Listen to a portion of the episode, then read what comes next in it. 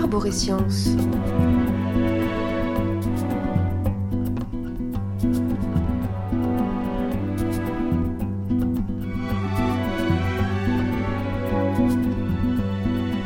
Les êtres qui nous ont conduits ici, ils communiquent au moyen de la gravité, non?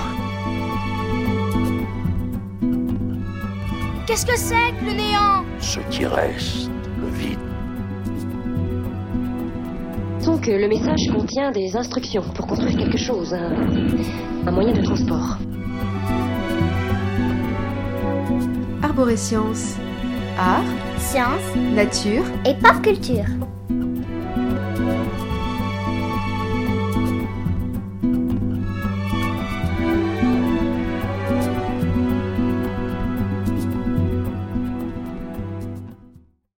Arborescience, c'est l'émission sur Radio Campus qui élargit votre horizon des événements. C'est l'émission qui entrelace les découvertes de la science contemporaine et les trouvailles de la culture populaire. L'émission ouverte à toutes les formes d'art et de poésie. Arborescience, c'est l'émission qui révèle des liens. C'est l'émission qui synthétise et qui alchimise, l'émission qui butine et qui fertilise, et enfin l'émission qui assume de tirer parfois les sciences par les cheveux. Aujourd'hui, nous continuons d'explorer la théorie de l'émergence. Steven j'ai réussi T'as réussi? Attends. Ah, c'est... Non, si. Oh, c'est génial Oh, waouh. Non, mais tu nous as vu un petit peu. Je suis une fusion.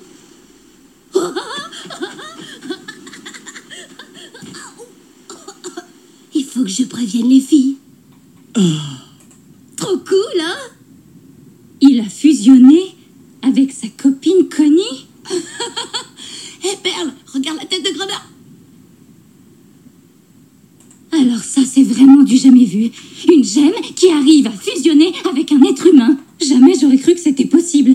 En tout cas, je ne sais pas si c'est très éthique. Waouh Vous êtes magnifiques fusionnés ensemble Alors comment vous vous sentez, Steven Connie Euh, enfin, Stevenet Bah écoute, c'est très agréable. Oui, bon, je suis ravie que vous vous soyez amusés, mais il serait préférable que vous défusionniez tout de suite. Attends, quoi?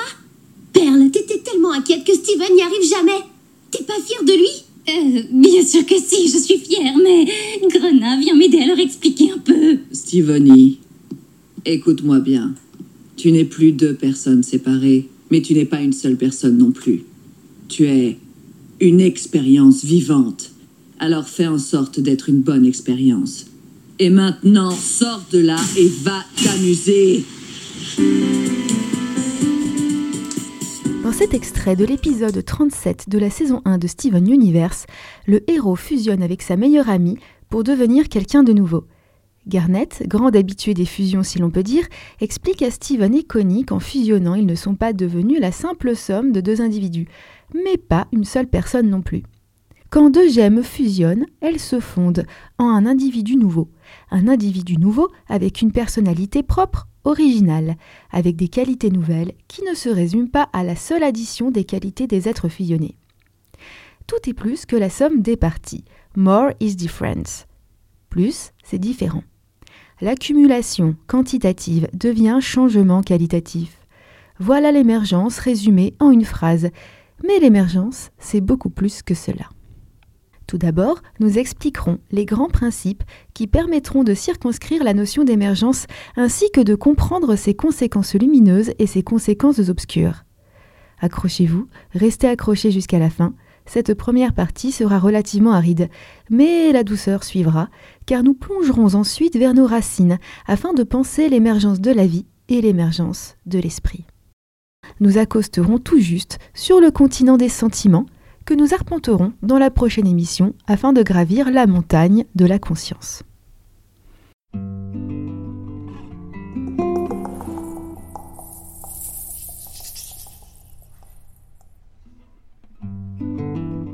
La théorie de l'émergence répond à cette question.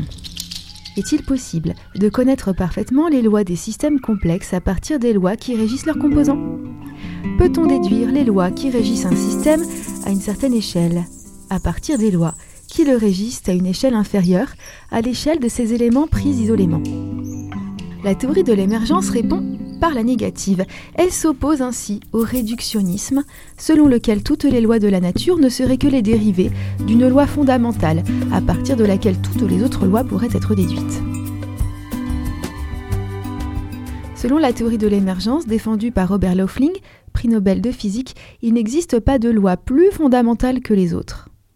Lorsqu'un système dépasse un certain niveau de complexité, lorsqu'il dépasse un certain degré d'organisation, de nouvelles lois émergent, des lois organisationnelles issues d'un comportement collectif, issues des connexions entre les éléments.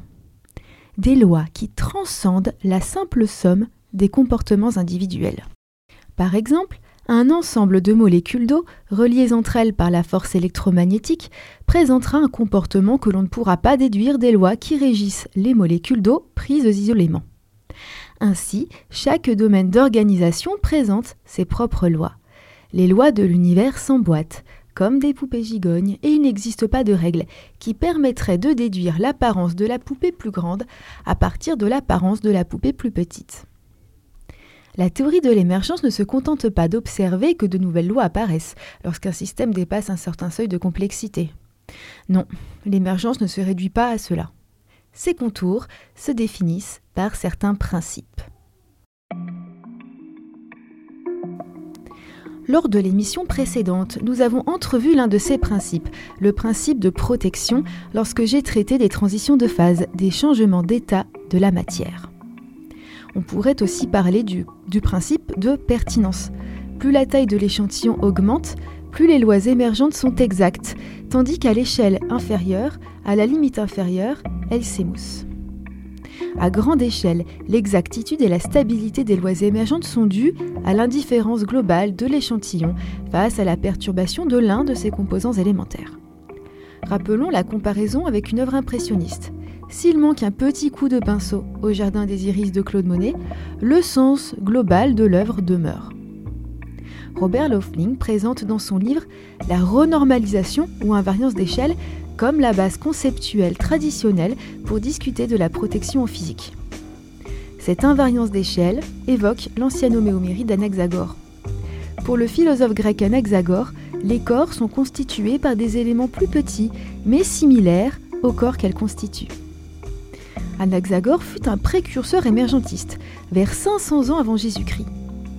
Je cite l'Encyclopédie Universalis, je me le permets, la philosophie qualitative d'Anaxagore exclut le quantitativisme atomique.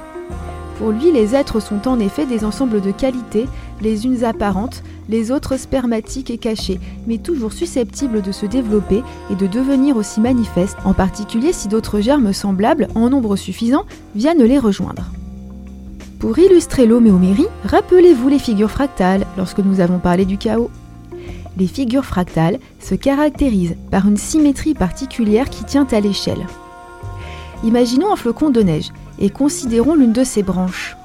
Zoomons sur l'une de ses arborescences cristallines. Elle aura la même apparence que la branche plus grande. Sur un flocon purement mathématique, on pourrait zoomer comme cela à l'infini et on retrouverait toujours le même motif sur un flocon de neige réel, nous arriverons forcément à une échelle où la similarité finira par s'émousser. Anaxagore imaginait une possible régression à l'infini, mais la réalité s'y oppose, puisque nous buterions sur l'échelle moléculaire. Les molécules d'eau ne ressemblent pas à des flocons. De belles images homéomériques nous sont offertes par l'ancienne pop culture, transmise par certaines traditions spirituelles ou par la pop culture actuelle nourrie par ces traditions. Le filet d'Indra est un objet métaphorique décrit par certaines écoles bouddhistes. Le filet cosmique d'Indra se compose de myriades de joyaux à plusieurs facettes, liés entre eux par des fils invisibles. Les facettes de chaque joyau reflètent la totalité des autres joyaux du filet. Ainsi, une image du tout est contenue dans chaque parcelle du cosmos. L'alchimie repose sur la correspondance entre le macrocosme et le microcosme. La table d'émeraude attribuée au légendaire Hermès Trismégiste dispose que ce qui est en bas est comme ce qui est en haut, ce qui est en haut est comme ce qui est en bas. Cette idée infuse l'humanisme de la Renaissance. On retrouve une idée similaire de correspondance entre les structures à différentes échelles dans la tradition juive de la Kabbale, née au Moyen Âge. Le cosmos, l'être humain et toute création sont structurés par le même schéma, sous-tendu par le même processus. Ce processus de création commun à toute chose, sous-tendant toute existence, est représenté par l'arbre des séphirotes. Cet arbre des séphirotes est esquissé, pour la première fois, dans le Sefer Yezira ou livre de la création. La date de rédaction de ce livre n'est pas connue. Il est explicitement cité dans d'autres textes datant du 7e siècle après Jésus-Christ, et ses commentaires retrouvés les plus anciens datent du 10e siècle. Ce livre évoque dix nombres, dix séphirotes, qui président à la création. Ces dix séphirotes correspondent à des entités métaphysiques, des étapes de la création ou encore à différentes manifestations de la divinité. Elles sont reliées par 22 chemins correspondant aux 22 lettres de l'alphabet hébraïque. Cet arbre des séphirotes est devenu une figure de la pop culture, notamment dans sa version syncrétique, héritée de l'occultisme du 19e siècle. Une figure, souvent discrète ou allusive, ou parfois très clinquante. La bande dessinée Prométhée d'Alan Moore, par exemple, nous fait psychédéliquement visiter ces dix séphirotes reliés par les branches de l'arbre, qui sont les 22 chemins assimilés aux 22 arcanes du tarot de Marseille. Alors, quel rapport avec l'homéomérie? Cette structure de l'arbre des séphirotes correspond à la structure intime de toute chose créée. C'est un processus continuel. Le dessin de cet arbre et la répartition de ces séphirotes coïncident avec les points hexagonaux des rosaces, celles que les écoliers tracent sur leurs cahiers. Dans la géométrie sacrée New Age, on appelle cela des fleurs de vie. Les séphirotes de l'arbre de vie se répartissent sur les nœuds de trois fleurs de vie entremêlées. Nous reviendrons sur ces jolies images homéomériques dans un épisode ultérieur sur le holisme. Ce qui est en haut est comme ce qui est en bas. L'émergence montre justement que ce n'est pas le cas si on considère que plus haut et plus bas correspondent à des niveaux d'organisation différents. Ou plutôt, cela peut être vrai ou faux selon le point de vue que l'on adopte. Et nous allons justement décliner les points de vue possibles afin de nuancer cette expression. Ces nuances et ces points de vue, nous allons les trouver grâce à ce principe important de l'émergence, la normalisation asymétrique. Laufling illustre le concept de renormalisation, d'invariance d'échelle des lois par l'image des tuyaux d'orgue.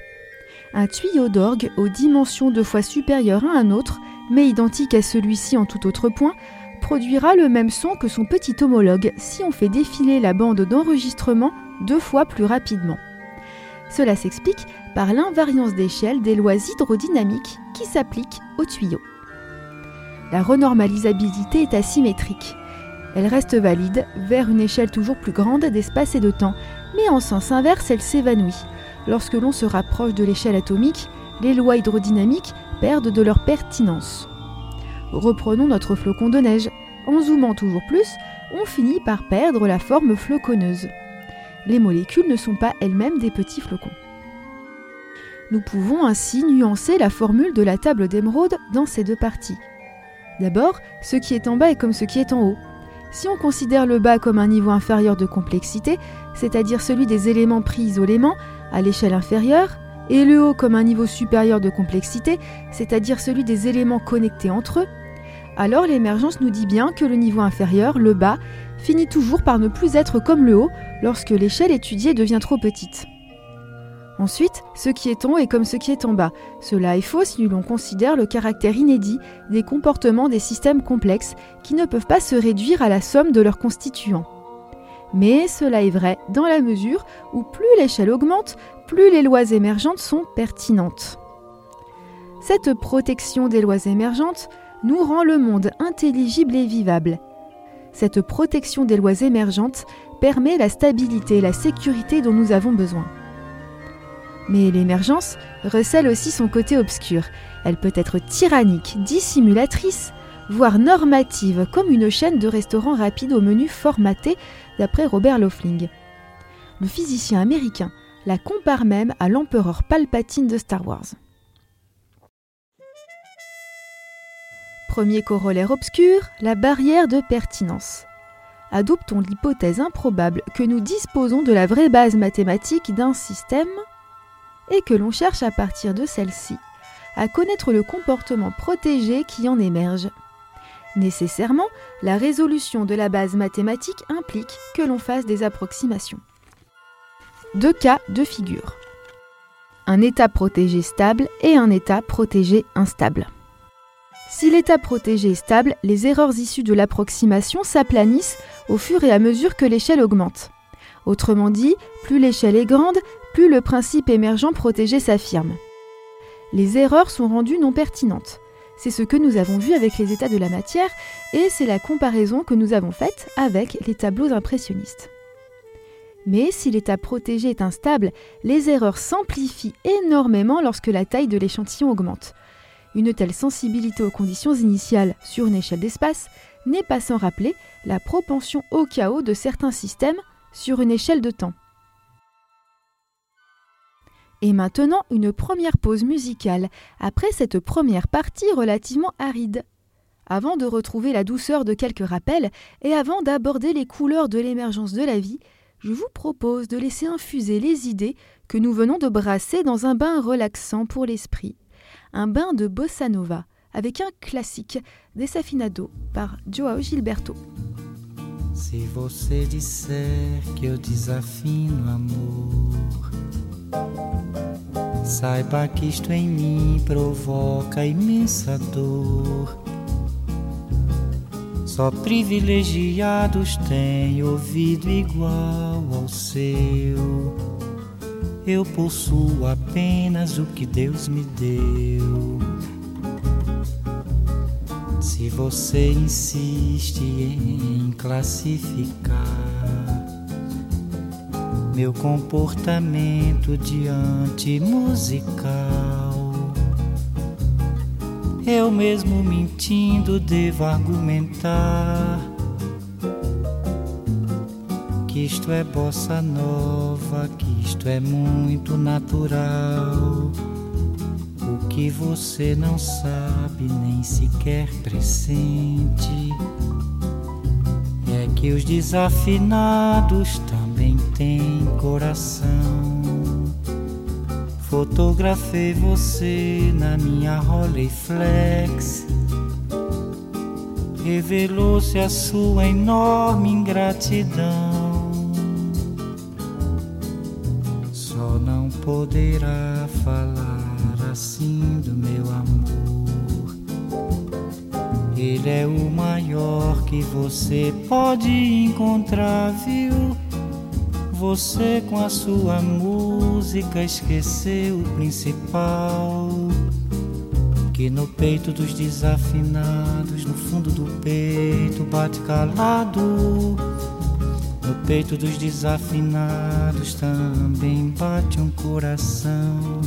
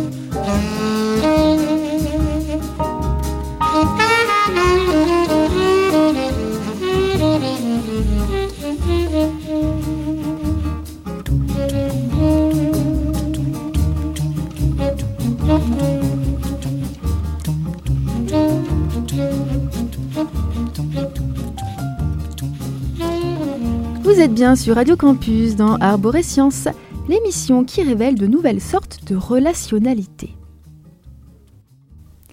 Tentons de résumer ce que nous avons appris de l'émergence depuis le premier épisode par une image empruntée à Hubert Reeves. Cette image est celle de la pyramide de la complexité. Depuis le Big Bang, l'univers voit l'émergence de structures toujours plus complexes. La complexité d'un système correspond à la quantité d'informations nécessaires pour le décrire ou pour le fabriquer. Un système complexe contient beaucoup d'informations. Pour cela, il ne suffit pas qu'il soit constitué d'un grand nombre d'éléments. Ce qui compte, c'est la structure, l'agencement de ces éléments, c'est-à-dire les relations entre ces éléments. Un système complexe est un système à haut degré d'organisation. Nous avons vu que la complexité est permise grâce au déséquilibre thermique. Les systèmes ouverts peuvent s'auto-organiser grâce aux flux thermodynamiques qui les traversent, grâce aux écarts thermiques. Ces écarts thermiques existent grâce à l'expansion de l'univers et à la gravité par laquelle les étoiles se forment. Citons John Gribin. Les structures intéressantes se forment lorsque l'on est loin de l'équilibre, grâce à l'énergie qui traverse le système ouvert avant de se dissiper. Et voilà le secret de l'ordre dans l'univers, en particulier le secret de la vie. La gravité a été responsable d'une sorte d'effet domino. Peu à peu, étape par étape, des blocs d'organisation se sont constitués dans l'univers. Ces structures intéressantes, ce sont les structures complexes. Hubert Reeves nous dit que la notion de complexité se rapproche de la notion d'individualité, de personnalité, de spécificité. Un système complexe est un système qui présente une originalité importante, un comportement rare, voire unique. Tous les électrons sont identiques. Les électrons ne sont pas complexes. Les particules élémentaires sont des objets on ne peut plus simples. Plus on monte dans la pyramide de la complexité, plus les différences entre les individus sont importantes. Depuis la naissance de l'univers, grâce à son expansion à la force de gravitation, des structures de plus en plus complexes apparaissent. Une certaine portion de matière monte dans la pyramide de la complexité en affinant toujours son sommet. Mais c'est une pyramide jamais terminée. Il n'y a pas de sommet définitif et la base ultime elle-même n'est pas connue. Nous pouvons toutefois considérer que les quarks et les électrons correspondent au niveau le plus bas et large que nous connaissons. Viennent ensuite les nucléons, qui sont des assemblements de quarks, puis les atomes, et toujours en allant vers la complexité, les petites molécules, les grosses molécules complexes, les cellules, les organismes vivants, les sociétés et leur culture, et leur sphère des idées. Plus l'on se rapproche du sommet de la pyramide, plus les structures sont rares, fragiles et originales. Plus leur diversité est grande, plus leurs performances sont variées. Hubert Reeves compare cette organisation de la matière à celle d'un langage. Les particules, telles que les quarks et les électrons, seraient les premières lettres permettant d'écrire les mots que sont les atomes. Les mots des atomes s'assembleraient pour former des phrases, les molécules. Les molécules s'assembleraient ensuite pour former des paragraphes, les cellules, etc. Lorsque les lettres sont assemblées pour former un mot, un sens nouveau émerge qui n'était pas contenu dans chacune des lettres. C'est l'agencement des lettres, leur ordre, leur relation, qui fait émerger le sens nouveau. Idem quand les mots sont assemblés pour former des phrases, les phrases pour former des paragraphes, les paragraphes pour raconter une histoire ou développer une idée. Dans la grande médiathèque de l'univers, des propriétés émergent lorsque des éléments d'un niveau de complexité donné sont combinés pour former un niveau de complexité supérieur. Sont combinés et bien sûr sont connectés. Et ces propriétés sont nouvelles. Les propriétés des éléments pris isolément ne permettent pas de déduire ces nouvelles propriétés émergentes. Ces propriétés sont indépendantes. Le changement d'un seul élément de la combinaison peut ne pas avoir d'impact sur l'organisation globale. Ce qui semble un peu contradictoire avec le chaos dont nous avons parlé précédemment et sa sensibilité extrême aux conditions initiales. On peut sûrement lier cette contradiction aux deux niveaux de protection qui existent, forts ou faibles. Ainsi, les propriétés des êtres vivants ne peuvent se réduire à leurs propriétés chimiques et physiques. Les lois qui régissent leur métabolisme, puis leur comportement, c'est autre chose. Il existe une base chimique, une base physique, certes, mais les êtres vivants ne sont pas que des êtres chimiques et physiques. Ils sont biologiques et pour certains ils sont aussi psychologiques. Ils ont une existence biologique et psychique qui transcende leur existence chimique et physique. Il y a une barrière épistémologique entre ces lois de niveaux différents. On pourrait maîtriser les unes sans rien connaître des autres, puisqu'il n'y a pas de continuité euh, logique, causale, bon les mots sont approximatifs ici, entre ces lois. Robert Lofling résume ainsi l'idée dans son livre, je le cite. Les lois de la mécanique quantique, les lois de la chimie, les lois du métabolisme et les lois de la fuite des lapins devant les renards dans les jardins de mon université s'engendrent les unes les autres. Mais finalement, ce sont les dernières qui comptent pour les lapins. Cette idée qu'il existerait une certaine indépendance du comportement des êtres vivants par rapport aux lois qui les régissent aux niveaux inférieurs, les lois chimiques et physiques, a conduit à supposer l'existence d'un principe vital affirmé notamment par l'école de Montpellier au XVIIIe siècle. Le médecin montpelliérain Paul-Joseph Barthez est l'un des initiateurs de la doctrine vitaliste qui octroie à la vie un principe vital qui la distingue de la matière inanimée. Il s'oppose ainsi à la thèse mécaniste selon laquelle les organismes vivants peuvent se réduire à des processus physiques et chimiques, processus dont la connaissance suffirait à expliquer leur comportement. Cette thèse mécaniste, réductionniste, est celle de Descartes. La doctrine vitaliste entend créer un compromis entre le matérialisme pur et réductionniste et l'idéalisme pour qui tout est esprit. L'un des plus éminents représentants du vitalisme à la charnière du 19e et du 20e siècle est Henri Bergson.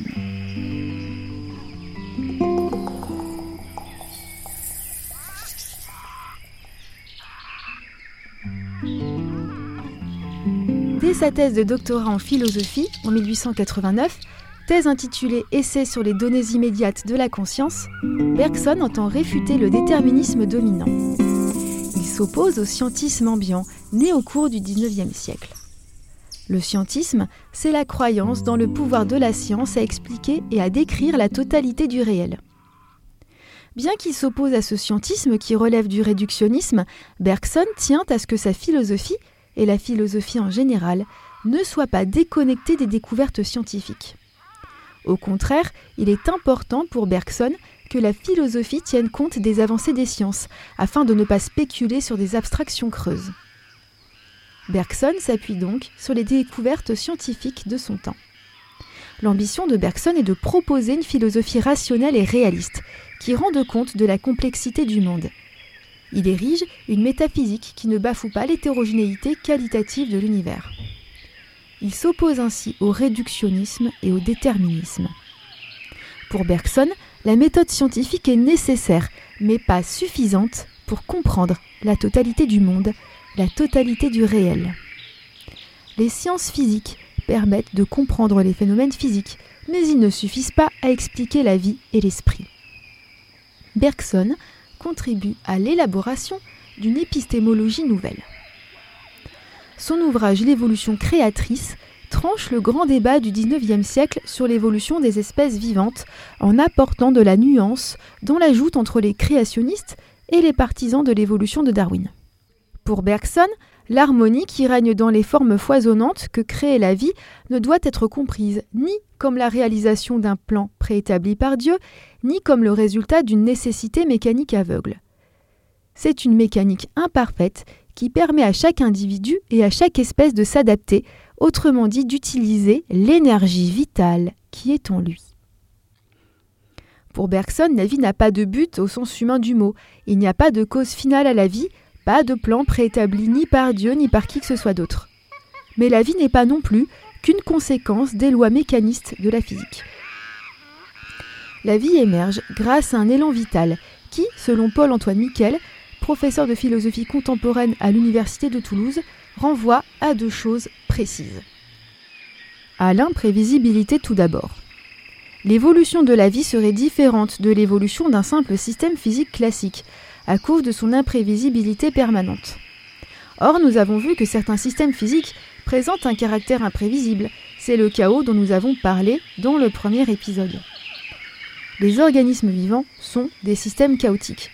Mais tous les systèmes chaotiques ne sont pas des organismes vivants. La vie, selon Bergson, procède par dissociation, par divergence. À chaque nouveau présent, de l'imprévisibilité surgit et les lignées évolutives divergent de plus en plus et plus elles divergent, plus l'évolution est imprévisible.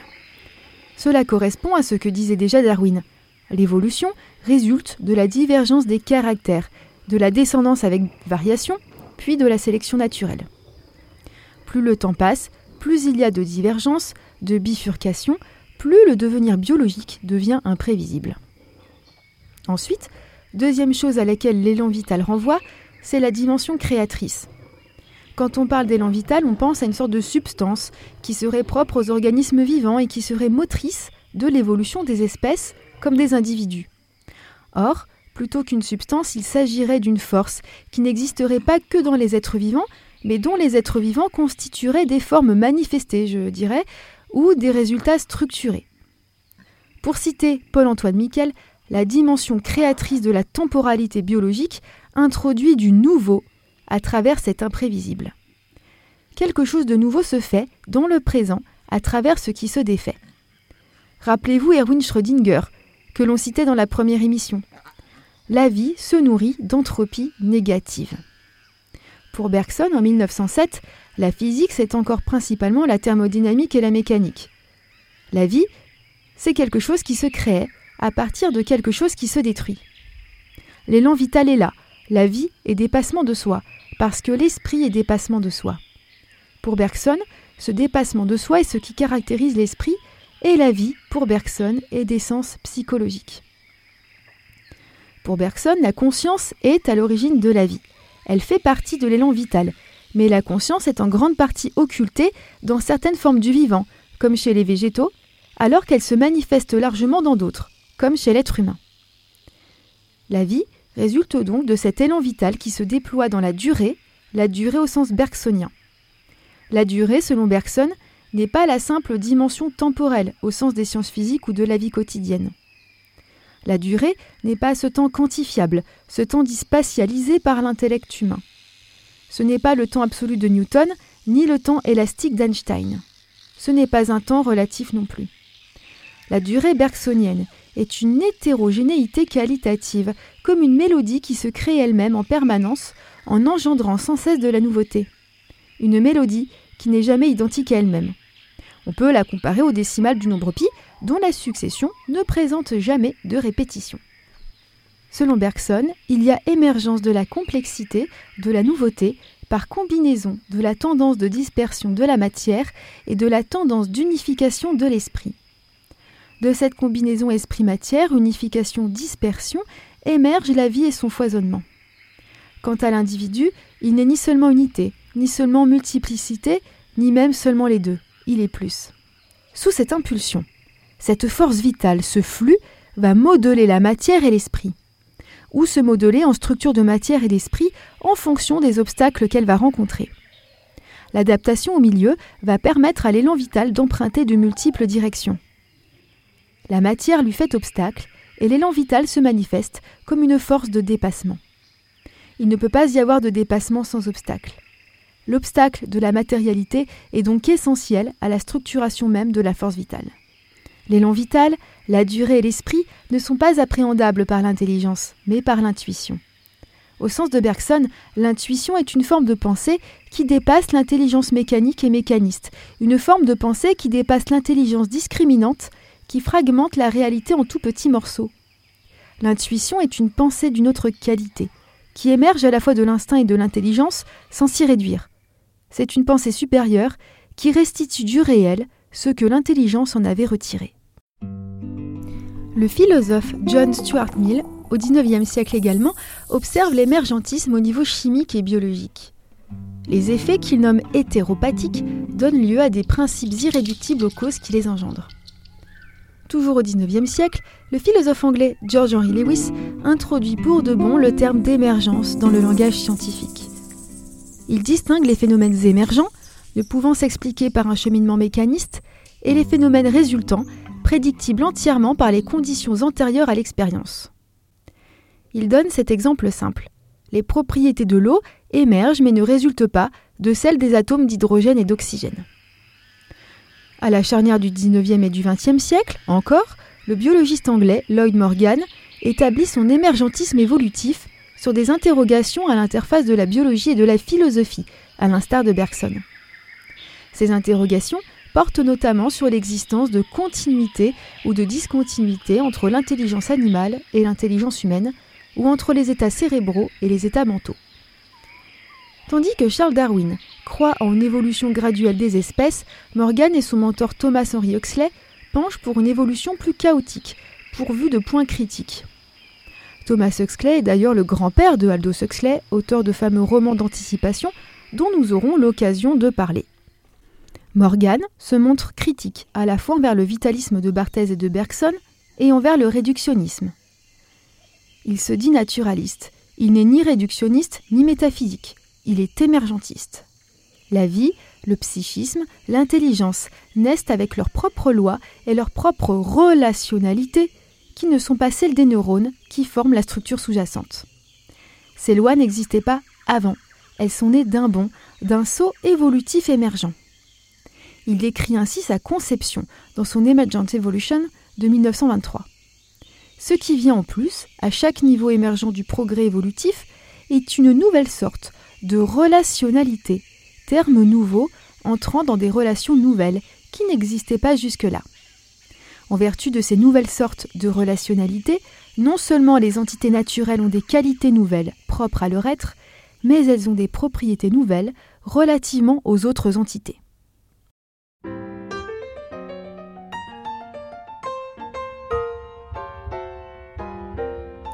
Dans les années 1980, Stuart Kaufman, associé à l'Institut de Santa Fe, s'est consacré à la recherche portant sur les systèmes complexes. Et il propose des modèles simulant l'évolution des espèces. Ces modèles montrent que l'évolution des espèces n'est pas linéaire, mais se ponctue de changements brutaux. L'évolution des espèces présente des plages de centaines de millions d'années de stabilité, entrecoupées de phases de changement très rapides, de l'ordre du million d'années. Bien que très simplifiés, ces modèles semblent donner une description juste de la réalité. Cependant, tout comme les modélisations météorologiques de Lorentz, rappelez-vous le premier épisode, ils ne permettent pas de prédire comment évoluera notre système réel, mais ils esquissent des régularités dans l'irrégularité, des régularités ressemblant au visage de la réalité, des schémas qui ressemblent à ce que l'on observe. À l'échelle du temps géologique, une espèce peut évoluer si vite, vite tout est relatif, qu'elle donne l'impression d'avoir été simplement remplacée par une autre.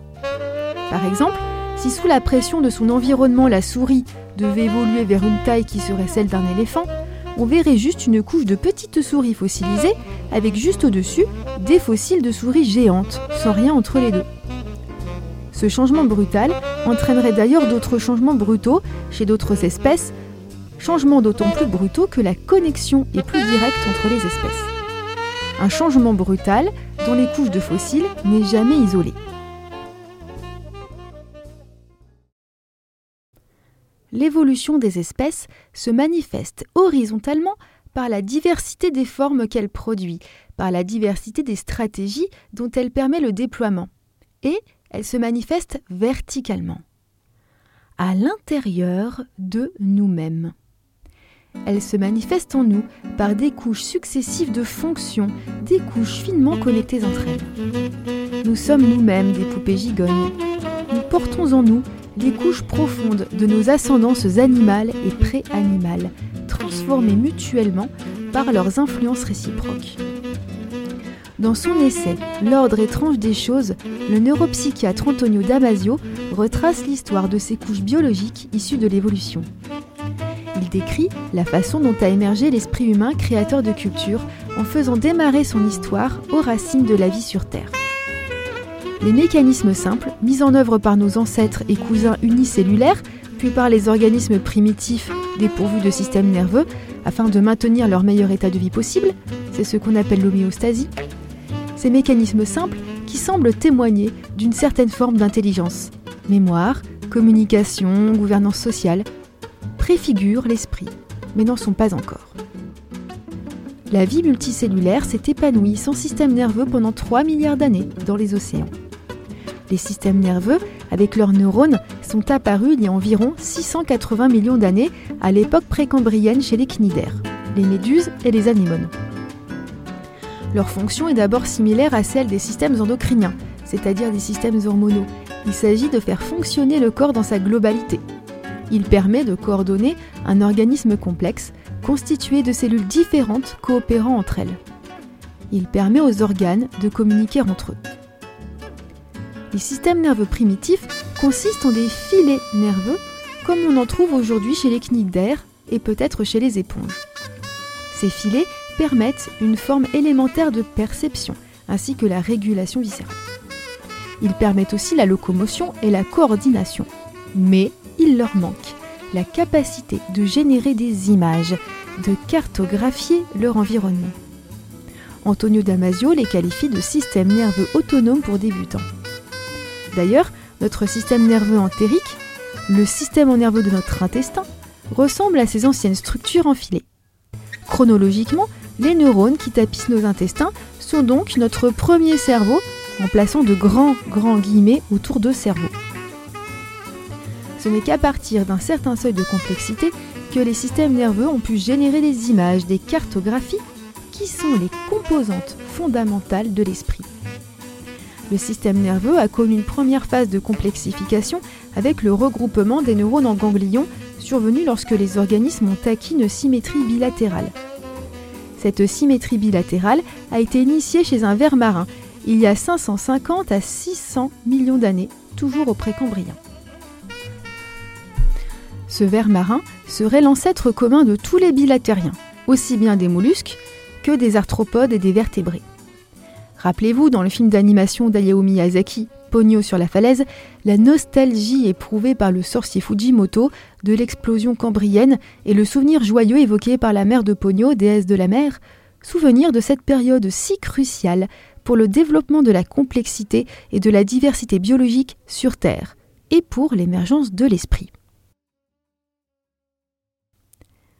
Les cnidaires, méduses et anémones, dépourvus de ganglions nerveux, pourvus seulement de filets nerveux, n'ont pas d'esprit mais elles perçoivent, au sens sensoriel du terme. Certaines espèces de méduses présentent même des systèmes de perception visuelle que l'on appelle des ropalies.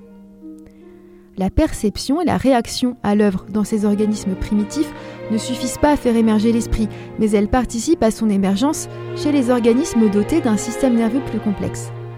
Elles sont l'une des couches et l'un des éléments à partir desquels l'esprit va pouvoir émerger dès lors que les organismes sont dotés d'un système nerveux suffisamment complexe pour permettre la génération d'images. Carl Gustav Jung faisait déjà l'hypothèse que les amas de ganglions constituaient la base de l'entité psychique, les hémisphères cérébraux ayant ensuite contribué à l'élaboration de la conscience. Que sont ces images produites grâce au système nerveux complexe en coopération avec le reste du corps et qui constituent les fondations de l'esprit, les fondations du psychisme? Ce sont des représentations du milieu extérieur. Extérieur non pas seulement à l'organisme, mais au système nerveux. Ce milieu extérieur comporte donc aussi l'organisme lui-même. L'organisme est son propre environnement, en quelque sorte. Il existe donc plusieurs catégories d'images bien distinctes. Selon Antonio Damasio, il y en a trois principales correspondant à trois mondes. Le monde extérieur, le vieux monde intérieur et le monde intérieur plus récent. Il y a d'abord la cartographie de l'environnement extérieur à l'organisme. Les images issues des sens se lient entre elles pour tisser les cartes du milieu qui est perçu. Ces images ne sont pas forcément visuelles, des images tactiles, sonores ou olfactives peuvent permettre à un organisme de reconstituer un agencement spatial correspondant à une représentation analogue du monde extérieur. Viennent ensuite les deux catégories d'images du monde intérieur de l'organisme. Il y a les images du vieux monde intérieur, du monde intérieur le plus primitif. Ce vieux monde intérieur se compose des viscères et des muscles lisses, ceux qui réagissent d'une manière automatique. L'autre monde intérieur, le plus récent, est celui du squelette, des muscles striés, qui sont les muscles volontairement actionnés. Les portails sensoriels sont incrustés dans ce nouveau monde. Ce monde plus récent enveloppe et protège l'ancien monde tendre et mou des substances chimiques et des organes.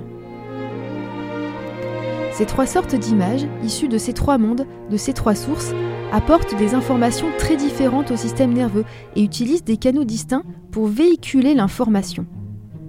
Le vieux monde intérieur communique comme les deux autres avec le système nerveux par signalisation électrochimique, mais aussi par des signaux chimiques encore plus anciens. De plus, pour les deux mondes intérieurs et surtout pour l'ancien, le système nerveux répond directement aux signaux et agit sur leur source même, formant ainsi un complexe interactif et chaotique. Je cite Antonio Damasio. Le cerveau n'est pas un organe indépendant qui reçoit des signaux de type informatique. Les signaux ne sont jamais purement neuraux et ils changent au fur et à mesure qu'ils s'approchent du système nerveux central qui peut lui-même répondre à ces signaux à différents stades, modifiant ainsi les conditions originales ayant initié ces signaux. Les signaux se transforment pendant leur cheminement même. Les deux mondes intérieurs produisent des émotions. Une émotion, c'est l'état de l'organisme à un moment donné, ou plutôt une série de changements qui se produisent dans l'ensemble du corps, système nerveux compris. Les sentiments sont à distinguer des émotions. Antonio Damasio définit les sentiments comme la perception des émotions. Les sentiments sont donc la perception de nos changements intérieurs. Ils sont l'expérience subjective de l'état momentané d'homéostasie, l'état momentané de la capacité d'un organisme à maintenir ces différentes opérations dans des fourchettes compatibles avec sa survie et avec son développement harmonieux. Ainsi, les images, les représentations de ces deux mondes intérieurs sont les composants centraux des sentiments. Les images issues de ces mondes se caractérisent par leur valence, c'est-à-dire qu'ils sont positifs ou négatifs, même si les sentiments qui en émergent, qui émergent de leur combinaison, peuvent s'étaler sur une gamme chromatique multidimensionnelle. Les images du vieux monde intérieur notamment sont le bien-être, la fatigue, le plaisir, la douleur, le malaise, le calme, la tension. Ce vieux monde, on le sent lorsque l'on a l'estomac noué, les intestins en vrac, lorsque l'on a la nausée, ou quand on a le cœur léger. Ils correspondent aux émotions d'arrière-plan, et elles sont encore très proches des sensations. Damasio distingue aussi les émotions primaires ou universelles, que sont la joie, la tristesse, la peur, la colère, la surprise ou le dégoût. Des émotions secondaires ou sociales telles que l'embarras, la jalousie, la culpabilité ou l'orgueil. Ces émotions sociales sont suffisamment complexes pour être également qualifiées de sentiments. Le psychologue Olivier Houdet y ajoute les émotions cognitives que l'on peut rapprocher des sentiments, le regret, le doute et la curiosité qui sont tout particulièrement cruciaux dans le développement de l'intelligence. Le dictionnaire Larousse donne cinq sens différents du mot sentiment. Ceux qui nous intéressent en particulier sont 1. Synonyme de sensation ou d'impression dans son utilisation la plus vague, trop vague pour nous. Dans un sens plus précis, état affectif complexe et durable lié à certaines émotions ou représentations. Le petit Larousse de psychologie complète un peu cette dernière définition. Un sentiment consiste en un état affectif complexe, combinaison d'éléments émotifs ou imaginatifs plus ou moins clairs, stables, qui persistent en l'absence de tout stimulus. Les éponges, dépourvues d'esprit, n'auraient donc pas de sentiments. Des processus émotionnels, oui, mais pas de perception de ces processus, donc pas d'image, pas d'image de ces processus. Pas d'image, pas de sentiment, pas d'esprit. Et pas de douleur donc, car la douleur est un sentiment, une expérience mentale. Les insectes, en revanche, pourvus de systèmes nerveux complexes, éprouveraient de la douleur. Les sentiments, qui sont comme des images du monde intérieur, voyagent toujours aux côtés des images du monde extérieur. Le monde mental des affects s'entrelace toujours au monde mental des images. Il est impossible de déterminer quand et où exactement les sentiments ont émergé dans l'évolution, mais nous avons déjà évoqué une piste. Des esprits suffisamment complexes pour développer des sentiments sont sûrement apparus dès l'explosion du Cambrien, lorsque les neurones se sont regroupés en ganglions chez notre ancêtre, le ver marin. Ce qui est certain, c'est que les émotions et les sentiments et l'esprit qui en émerge sont le fruit d'une coopération entre le corps et un système nerveux complexe. On ne saurait distinguer un module cérébral unique dédié au déclenchement des réponses émotionnelles. Cela ne se passe pas comme dans le film d'animation vice-versa, avec un seul panneau de contrôle des émotions, même si nous connaissons les principales zones du cerveau impliquées. Les principaux circuits neuronaux, à la base de la perception des émotions, sont localisés dans le système limbique, mais aussi dans certaines zones du cortex préfrontal. Les régions du cerveau, où sont intégrés les signaux en provenance du corps, jouent aussi un rôle essentiel.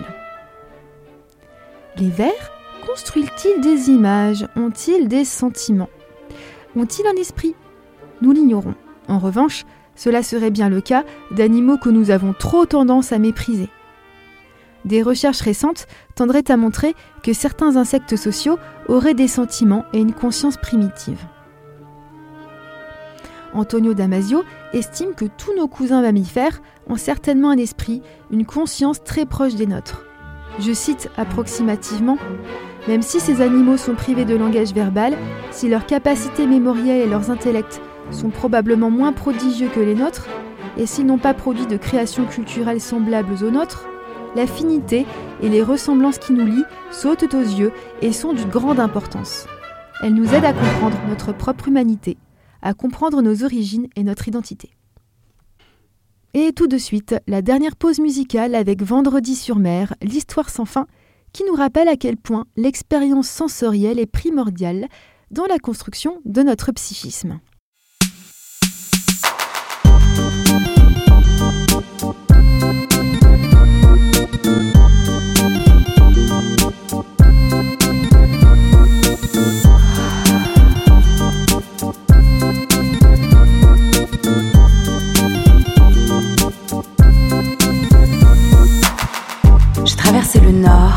Et je suis passée par le sud pour découvrir ton corps et toutes ses latitudes.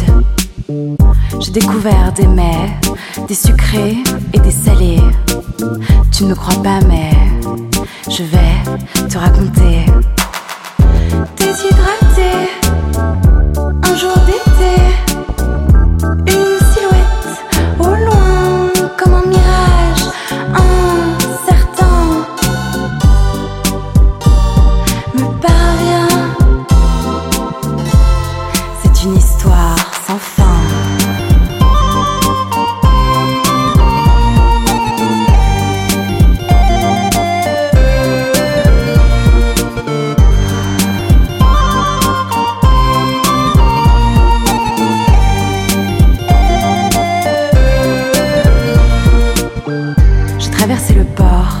je suis passée par les dunes pour écouter encore les bruits de la lagune. J'ai découvert un palais étrange et anisé. Tu me crois? Ça y est, on peut continuer. Réhydraté, un soir d'été,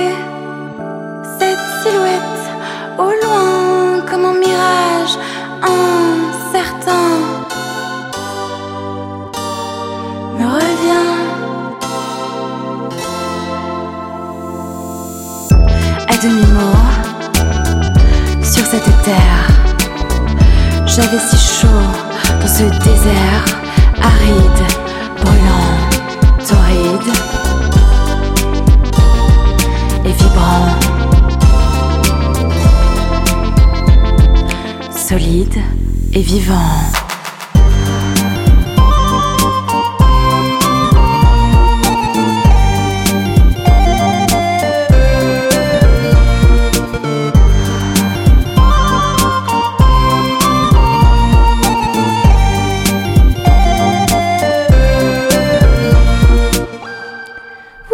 Sur Radio Campus dans Arborescience, l'émission qui part du sud de l'intuition pour retourner vers le nord de la sensation. Nous avons conclu ce troisième épisode sur l'importance des émotions et des sentiments dans la construction de l'esprit. Lors de la prochaine émission, nous nous intéresserons à la façon dont la conscience vient à l'esprit. Nous parlerons du désir, de l'émergence de la culture et d'une sphère collective des idées. Pour cela, nous ferons appel à bien plus de culture pop en compagnie des androïdes de Philippe Cadic, des réplicants de Blade Runner. Nous voyagerons également dans les méandres de nos fonctions cognitives avec Carl Gustav Jung. Nous serons témoins du pacte scellé par le docteur Faust avec Méphistophélès, si nous en avons le temps. Peut-être aurons-nous le temps de rencontrer les démons que nous trouvons dans la saga à la croisée des mondes. Voici le programme pour les deux prochaines émissions. Très rapidement, c'est l'heure des références. Voici les ouvrages qui ont permis l'émergence de cet épisode. Les ouvrages déjà cités pour l'émission précédente, Un univers différent de Robert Laughlin, Simplicité profonde, Le chaos, la complexité et l'émergence de la vie de John Gribbin, L'heure de s'enivrer du Reeves, auquel j'ai emprunté l'image de la pyramide de la complexité, le dossier du magazine La Recherche numéro 405 datant de février 2007, dossier intitulé Émergence, la théorie qui bouscule la physique. Les ouvrages et articles introduits pour cette émission Antonio Damasio, L'ordre étrange des choses. Antonio Damasio est un célèbre neuropsychiatre spinoziste, à ne pas confondre avec Alain Damasio, un auteur de bonne science-fiction que nous aurons l'occasion d'évoquer ultérieurement. Henri Bergson, œuvre tome 1 édité chez le livre de poche collection La Pochothèque et en particulier essai sur les données immédiates de la conscience et l'évolution créatrice. L'émission de France Culture Les chemins de la philosophie, Bergson, quand l'esprit rencontre la matière, avec comme invité Paul-Antoine Miquel, professeur à l'Université de Toulouse. Une conférence passionnante que je vous recommande, La méduse qui fait de l'œil et autres merveilles de l'évolution, conférence de Jean Deutsch, spécialiste réputé de l'évolution biologique, pour l'Agora des Savoirs organisée par la ville de Montpellier. Vous pouvez la trouver sur YouTube. Dans le prochain épisode, je vous promets plus de références pop culturelles pour parler de conscience et de désir. C'était Arborescience sur Radio Campus, à la prise de son, à la conception, à la rédaction, le montage et la présentation de cette émission, Morgane Grodidier de Maton. Vous retrouverez les références musicales et bibliographiques de cet épisode sur la page Facebook de l'émission.